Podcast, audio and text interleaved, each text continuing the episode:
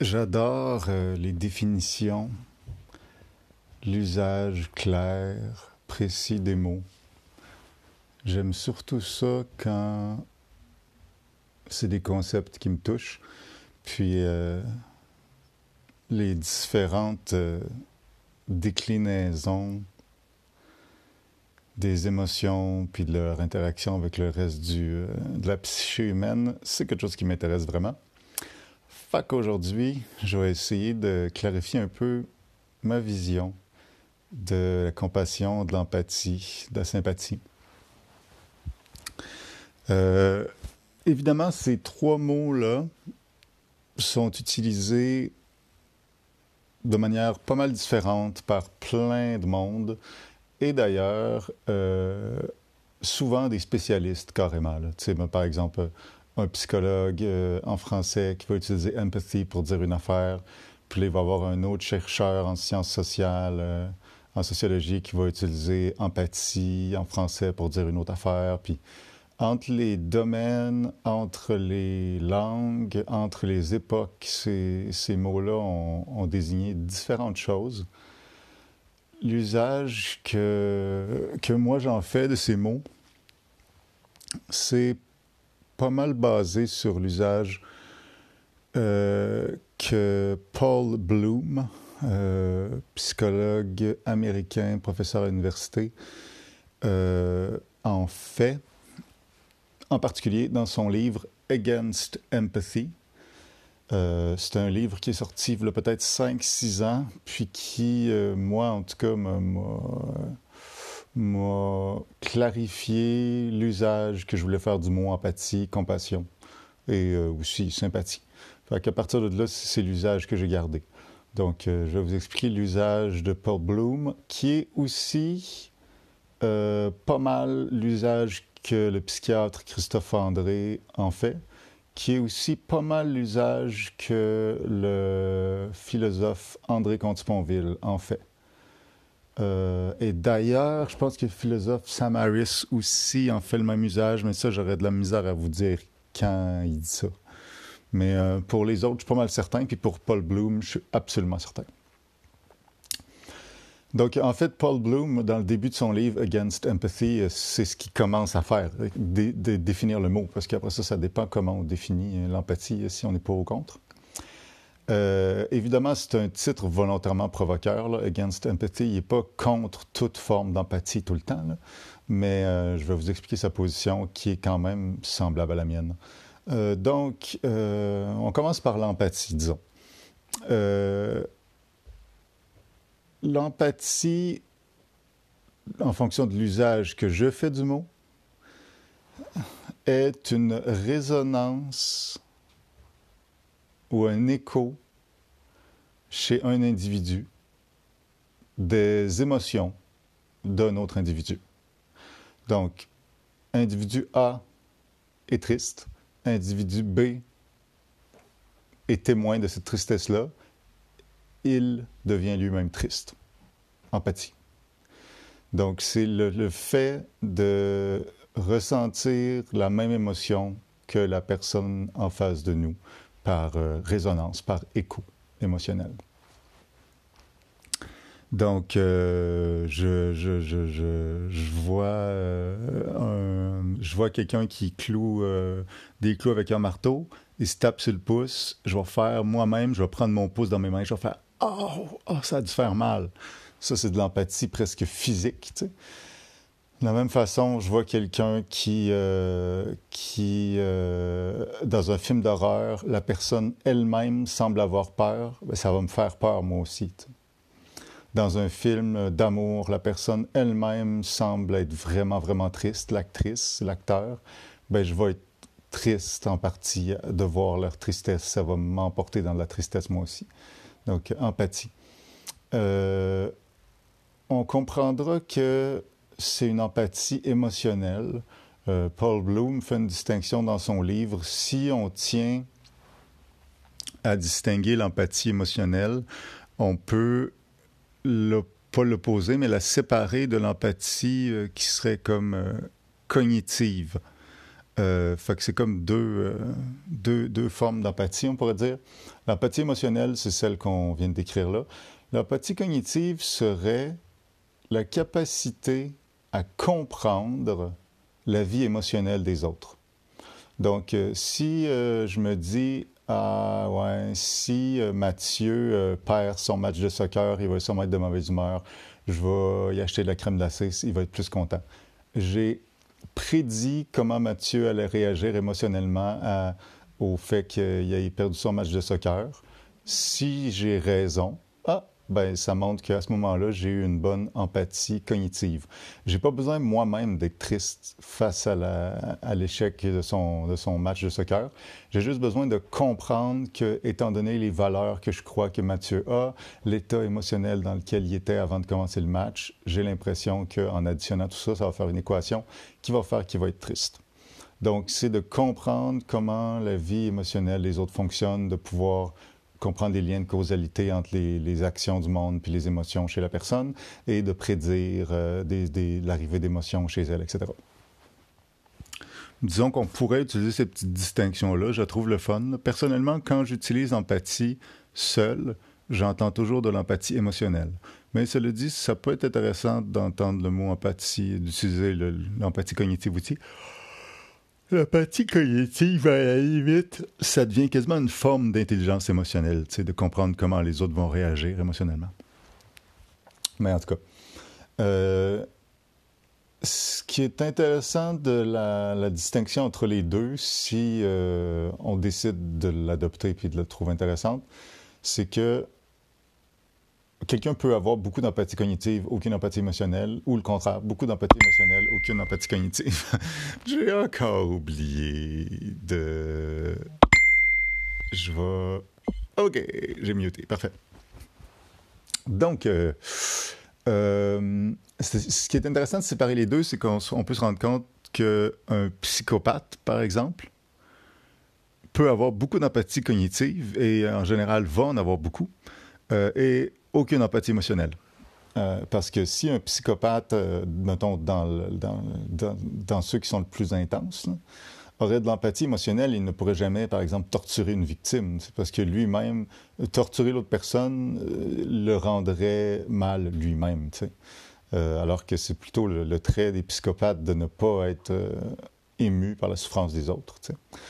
et pourtant, les psychopathes auraient tendance à avoir beaucoup d'empathie cognitive parce que leur compréhension de la vie émotionnelle des autres, compréhension froide, mais compréhension tout de même, leur permettrait, par exemple, de manipuler les autres. Souvent, les psychopathes sont des personnes très charismatiques euh, qui vont très bonne pour manipuler, pour comprendre où sont les boutons pour faire faire des choses aux autres contre leur gré, tout ça.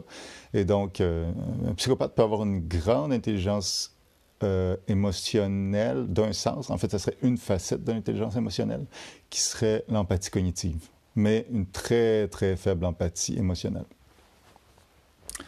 Après ça, euh, la compassion. en fait, je tiens à dire, la communication non violente, dans la plupart de ces déclinaisons, autant en français qu'en anglais, va avoir tendance à utiliser le mot empathie pour désigner ce que moi et André Comte-Sponville et Paul Bloom et Christophe André, on entend par compassion. Donc, je répète, quand vous lisez un vieux livre de Marshall Rosenberg ou même un livre plus récent euh, concernant la communication non violente, si vous voyez le mot empathie, 95 euh, de chances que ce qu'ils veulent dire, c'est ce que moi j'entends par compassion. On va aller voir compassion. Compassion. Sensibilité à la souffrance d'autrui. Désir de l'alléger autant que possible. Ce serait simplement ça.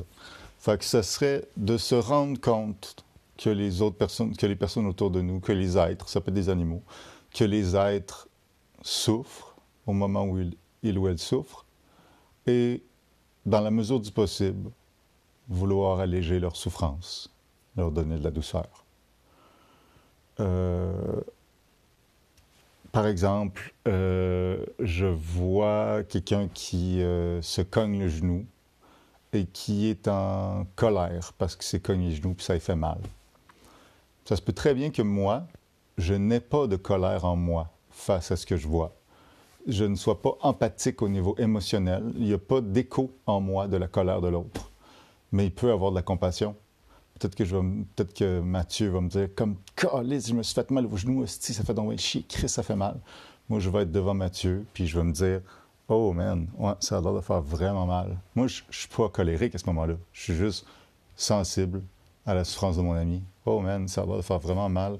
Je peux-tu aller chercher de la glace? Euh, veux-tu t'étendre un peu? On peut attendre avant d'aller au party. Pas de stress. Dis-moi ce qui te ferait le plus de bien. Compassion, désir d'atténuer la souffrance de l'autre, sensibilité à sa souffrance. Je m'en rends compte que l'autre souffre. Je le acknowledge, mais moi-même, je suis pas en souffrance. Donc, je suis pas en colère. Il n'y a pas d'empathie émotionnelle. Euh, par exemple, quelqu'un qui est euh, un, infirmier, un, un, très bon infirmier, très humain, pourra pas être dans une empathie émotionnelle constamment parce qu'il serait exténué après un seul avant-midi à voir des gens qui souffrent un après l'autre et à lui souffrir de leur souffrance par résonance émotionnelle un après l'autre.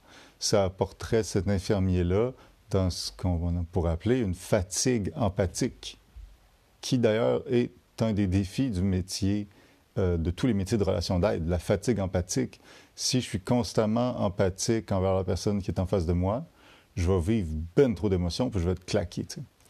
Alors que si je suis comme 3 empathique, ça veut dire que je suis un petit peu triste face à la tristesse de l'autre, mais je suis 97 compatisant, euh, ça va être beaucoup plus efficace dans mes actions en relation d'aide parce que je ne serai pas amené dans la fatigue liée à la tristesse, mais plutôt dans la mobilisation liée à la compassion et le désir d'atténuer la souffrance de l'autre.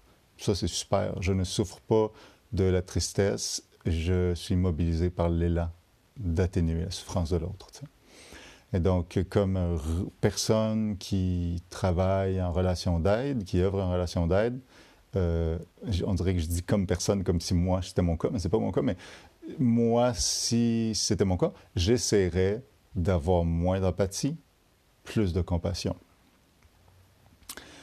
Évidemment, c'est à peu près impossible comme être humain d'avoir zéro empathie, à moins d'être un sociopathe ou un psychopathe. Puis c'est pas nécessaire non plus, parce que si on en a un peu, c'est pas ça qui va nous fatiguer. Et d'ailleurs, un peu d'empathie peut vraiment aider à avoir de la compassion.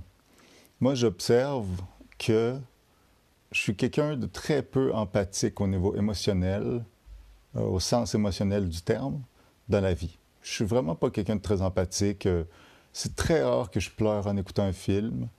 Euh, c'est très rare que la souffrance d'autrui, même dans la vraie vie, face à moi, m'éveille beaucoup de souffrance en moi les quelques cas où ça éveille la souffrance en moi un peu plus, c'est quand c'est des souffrances qui m'ont accompagné une bonne partie de ma vie. par exemple, moi, j'ai été longtemps, j'ai souffert de timidité.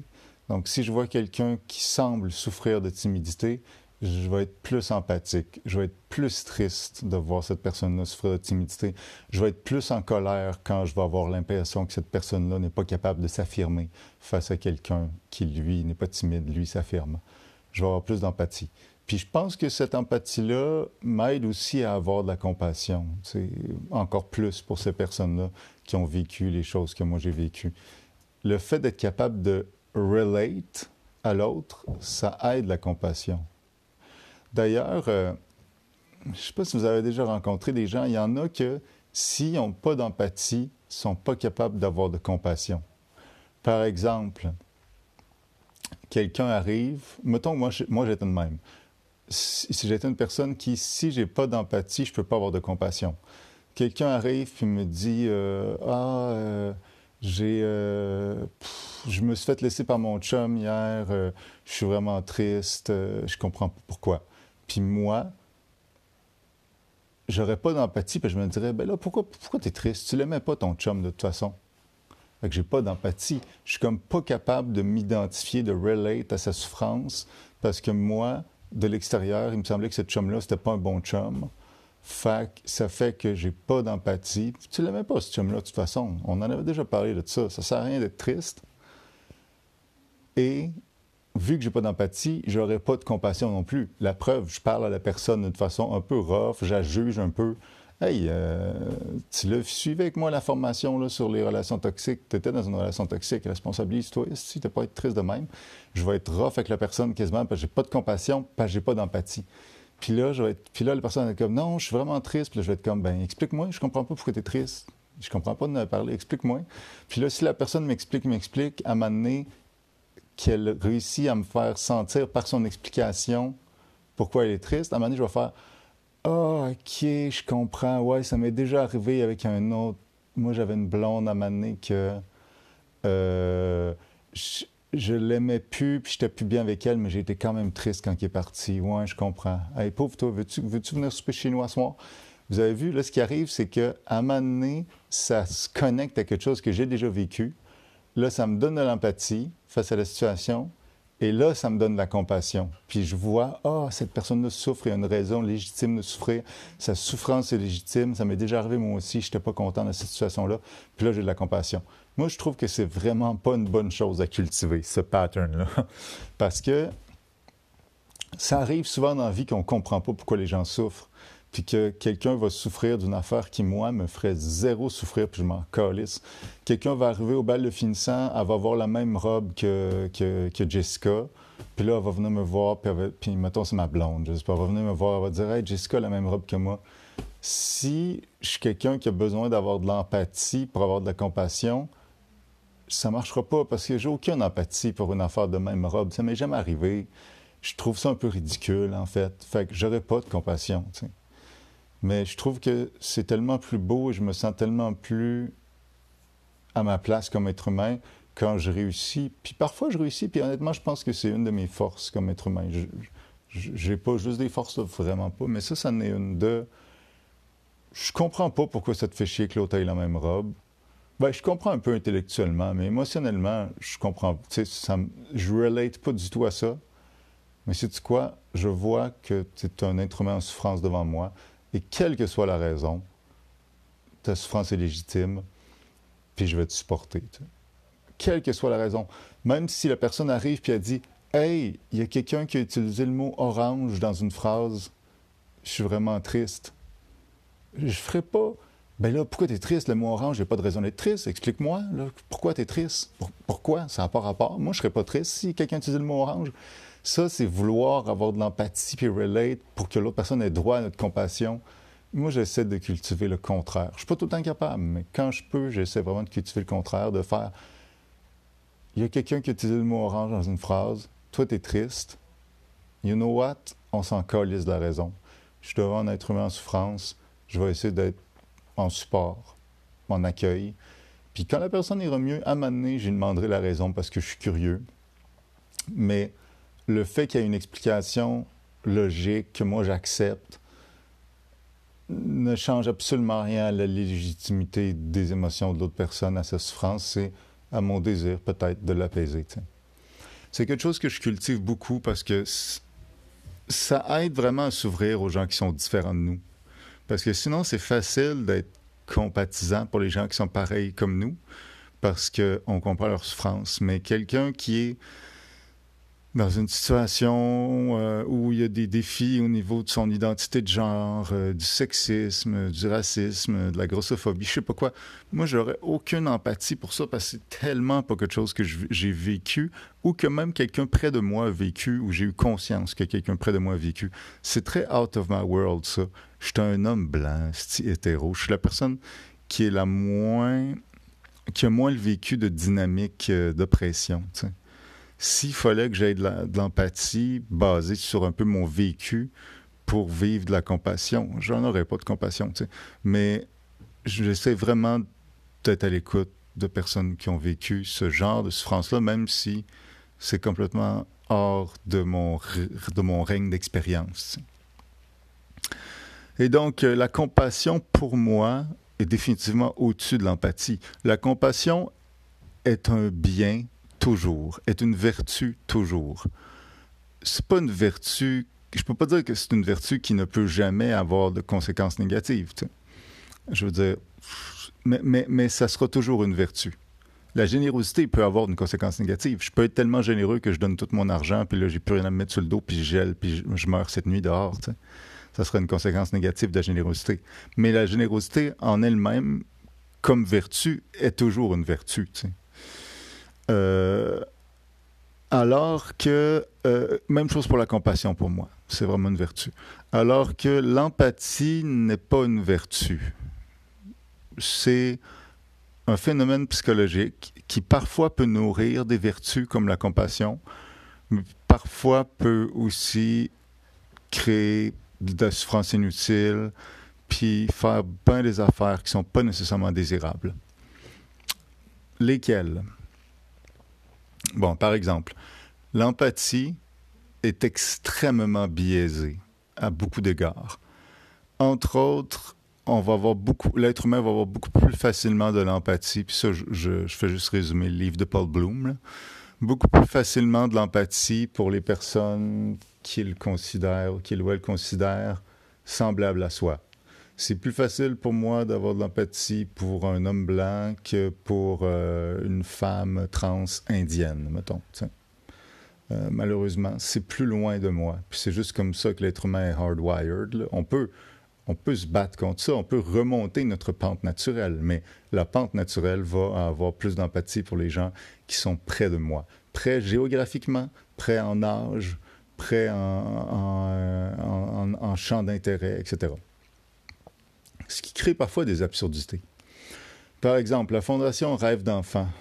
Euh, si vous prenez juste, mettons, Paul Bloom, c'est un des trucs dont il parle beaucoup dans son livre, l'efficacité réel des œuvres de charité et les billets d'empathie liés à ça et les, résultats absurdes parfois que ça fait. Si vous prenez Rêve d'enfant, euh, Paul Bloom donne un exemple dans son livre qu'à un moment donné, il y avait un petit gars que son rêve, c'était passer une journée avec Batman. Fait que l'organisme Rêve d'enfant a engagé un acteur pour jouer Batman. Puis ils ont été chercher une Batmobile dans les studios euh, où il avait tourné Batman à L.A. Puis là, l'acteur, puis d'autres acteurs qui étaient engagés pour être des méchants, euh, créait des scénarios dans la vie de l'enfant pendant une journée, puis se promenait dans la Batmobile. Le rêve pour ce kid-là, le rêve, là, tu sais. Budget, 65 000 là. Ça coûte cher une, Batmobile, je sais pas si vous savez, là. Puis tous ces acteurs-là, puis l'entraînement que ça a pris, puis le scénario, puis juste les frais de l'organisme de charité lui-même qui doit, euh, qui doit payer ses employés, etc. Budget global, 65 000 Exemple. C'est un chiffre que je dis au hasard, mais vous allez comprendre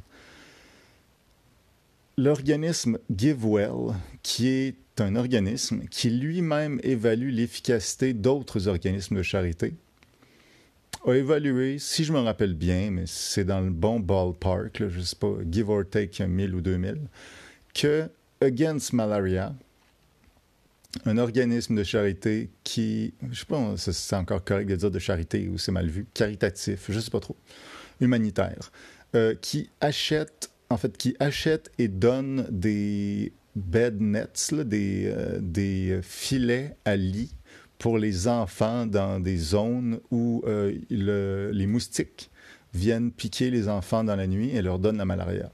Donc, Against Malaria achète des filets. Mettons que ça coûte 50 pièces un filet, je sais pas quoi. C'est des filets qui sont traités pour, euh, avec du chasse-moustique aussi, si je me rappelle bien. Ils donnent ça, les parents mettent ça au Mali, mettons, au-dessus du lit, du lit de leur bébé, et ça diminue les chances que les bébés ou les jeunes enfants se fassent piquer pour avoir la malaria pendant qu'ils dorment. Against Malaria, si je me rappelle bien, a une efficacité évaluée de sauver une vie humaine à toutes les euh, 4 000 ou 5 000 piastres, mettons 5 000 Canadiens de donation, mettons. Fait que si, on check ça rapidement, on se rend compte que avec une journée passée avec Batman pour un kid, on peut sauver 4, 5, 6 vies humaines. Pas une journée, là, une vie humaine. Et ce serait des vies d'enfants aussi, peut-être. On voit ici le billet de l'empathie dans toute sa flamboyance. Parce que, même en sachant ça, que moi, mettons que je suis quelqu'un qui a 60 000 pièces à donner, je peux le donner pour qu'un kid passe 8 heures avec Batman ou que trois kids aient une vie. C'est plus tentant de le donner à Rêve d'enfant parce que je vois sur le site Internet les visages des derniers enfants qui ont passé une journée avec Batman. Puis j'ai le nom, l'âge, j'ai une petite biographie de l'enfant qui pourrait profiter de ça lui-même si l'argent y était donné. Puis j'ai peut-être même une petite vidéo de l'enfant euh, avec des petits shots de respirateurs artificiels, puis qui dit euh, lentement, bégayant un petit peu Ah, j'ai toujours rêvé d'aller voir Batman, tout ça. C'est beaucoup plus émouvant. Cet enfant-là est plus près de moi. Je connais davantage son histoire. Il me ressemble davantage qu'un enfant générique, statistique au Mali. Ça fait que je vais avoir bien plus envie de donner à une charité qui est beaucoup moins efficace. Et des charités efficaces, honnêtement, c'est pas si commun qu'on pourrait le croire.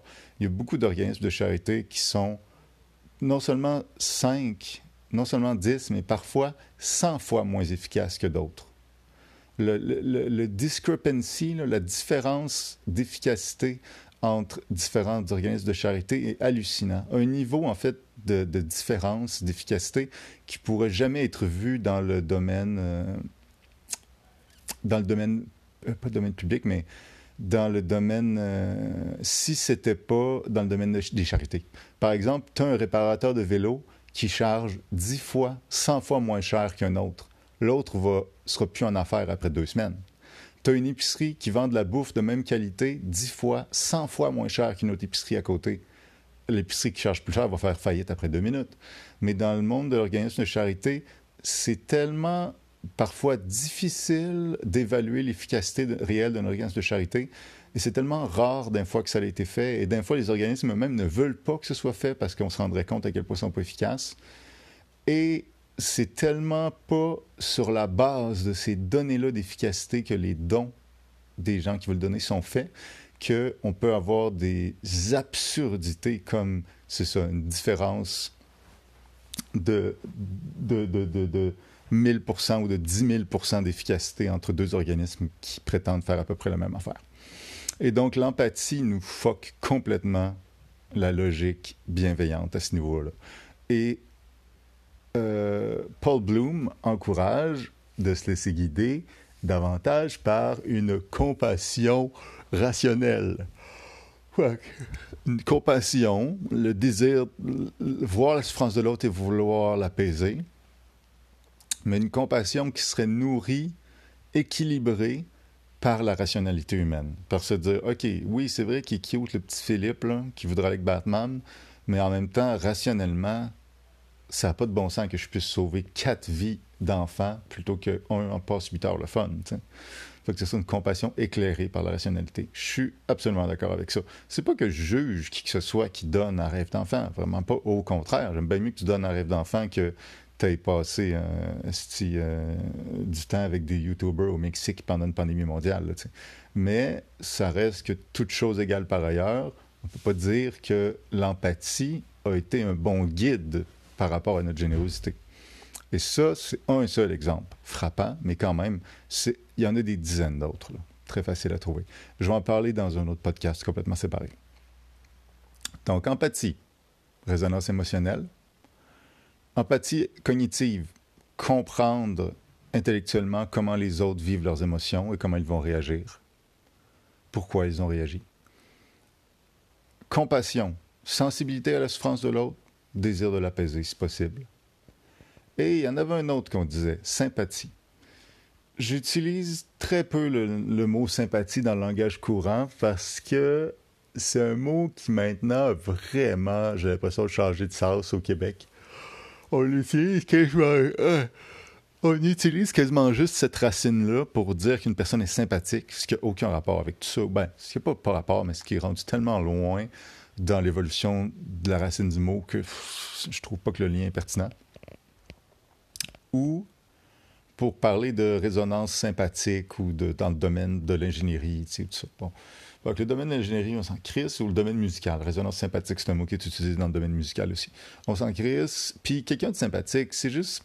On pourrait dire que, dans le fond, j'imagine d'où ça vient, c'est quelqu'un envers qui on a une forme de connexion empathique plaisante, que cette personne-là, on a l'impression qu'on vit les mêmes émotions un peu qu'elle, qu'on réagit aux mêmes affaires, que ce qu'elle aime comme type de crème glacée ou comme type de, film, nous aussi, on aime ça. Fait on se sent confortable, bien en cette présence de cette personne-là. On vibre ensemble, on vibre par sympathie. Deux cordes de deux instruments de musique différents qui vont vibrer ensemble, on va dire qu'ils ont une vibration sympathique. Fait que c'est comme vibrer ensemble en même temps, sur la même note, sur la même fréquence. Fait que je pense que ça doit être pour ça qu'on dit que quelqu'un est sympathique, c'est qu'on vibre avec lui sur la même fréquence. Mais la sympathie en tant que telle, mettons au sens plus euh, psychologique du terme, euh, la, communication non violente euh, la définit, c'est ce que je comprends de leur définition, là, mais ça peut varier, j'imagine, mais comme une sorte de résonance émotionnelle avec les émotions de l'autre, des émotions inconfortables, et aussi une résonance avec les pensées et les croyances fausses générées par cette émotion. c'est ça, c'est ça qui est malsain, en guillemets. Par exemple, je vois ma sœur euh, qui euh, s'est faite laisser là par son chum, mettons, c'est pas vrai, mais c'est un exemple. Ma sœur s'est faite laisser là par son chum, elle est triste. Compassion. Ah, Rose, t'as pas l'air affilée, hein? Y a-tu quelque chose que je peux faire pour t'aider à soir? Peut-être un petit massage de pied? Veux-tu que j'aille te faire une bouillotte? Ça, c'est de la compassion. Empathie. Ah, je suis tellement triste pour toi, Rose. Ah, puis moi aussi, je suis triste, puis je pleure avec. Sympathie. Ah, je suis tellement triste pour toi, Rose. C'est vrai que c'est un cave, ce gars-là, par contre. C'est dur la vie. Je pense tu pourras plus te retrouver de chum. C'est tellement déprimant. Tu sais, c'est la croyance que ma sœur aurait à ce moment. C'est pas vrai, on n'a jamais fait ça, mais la croyance que ma sœur aurait. Je vais me dire mon ami, puis je veux pas que ma sœur se sente mal. c'est pas vrai que c'est arrivé. Mon ami Jessica, mettons. Euh, Jessica, à ce moment-là, quand il est full triste, elle va avoir des croyances erronées, générées par cette tristesse-là. Elle va croire qu'elle ne trouvera jamais d'autres gars. Elle va croire que son chum, son ex, c'était un, monstre. Elle va croire que c'est de sa faute si la relation est terminée. Elle va tout croire ça. Moi, ce sont des croyances erronées qui sont générées par des biais cognitifs associés avec l'émotion de tristesse. Si je suis dans la sympathie, selon la définition de la communication non violente, je vais comme embarquer dans ce pattern-là, moi aussi. Je vais être comme emporté par ces fausses croyances-là. Fait que je vais être comme, Oh, Chris, t'as raison, Rose. C'est impossible de se trouver des chums, de, se trouver une relation de couple dans la vie contemporaine. Moi, tout, je suis pas capable. C'est de la merde. Ça n'a pas de bon sens. C'est tellement injuste. Puis c'est vrai que t'as raison. C'est un crise de con, ce gars-là. Je l'ai toujours su. Je te l'ai jamais dit, mais c'est vrai qu'il n'y a pas de bon sens. Puis c'est tellement injuste, cette situation-là. Puis Puis, en tout cas, vous comprenez, ça aide personne. Ça fait juste nourrir l'illusion d'impuissance et de non-responsabilisation liée à la tristesse d'une rupture amoureuse. Donc, sympathie, la communication non violente dit faites pas ça, c'est pas une bonne idée. Je suis absolument d'accord avec les autres, mais j'utilise pas ce mot-là. C'est juste ça. Après ça, empathie, quand la communication non violente dit empathie, il veut dire compassion. Quand la communication non violente dit empathie, il veut dire compassion en gros, puis ils disent de la nourrir. Puis je suis absolument d'accord. Moi aussi, je pense qu'il faut nourrir la compassion. Euh, l'empathie avec modération. Je pense que ça peut être parfois, ça peut parfois nous rapprocher de notre humanité, puis nourrir de la compassion d'une certaine forme, avec modération, parce qu'en excès, ça devient contre-productif, je pense. Empathie cognitive, go for it. Comprendre l'être humain, comprendre comment ils vivent, comprendre les gens autour de nous. Je ne vois pas comment on pourrait le faire trop, tant qu'on ne l'utilise pas pour manipuler. Fait que empathie cognitive à fond, compassion à fond, empathie émotionnelle avec modération, puis sympathie zéro. on en reparlera, c'est un sujet qui m'intéresse beaucoup. On donnera des exemples parce que je trouve que c'est plus intéressant par les exemples. Et donc, euh, vous savez quoi, les amis? Je me sauve. À plus. C'était le podcast Pour vrai de Charles-Auguste Lehoux.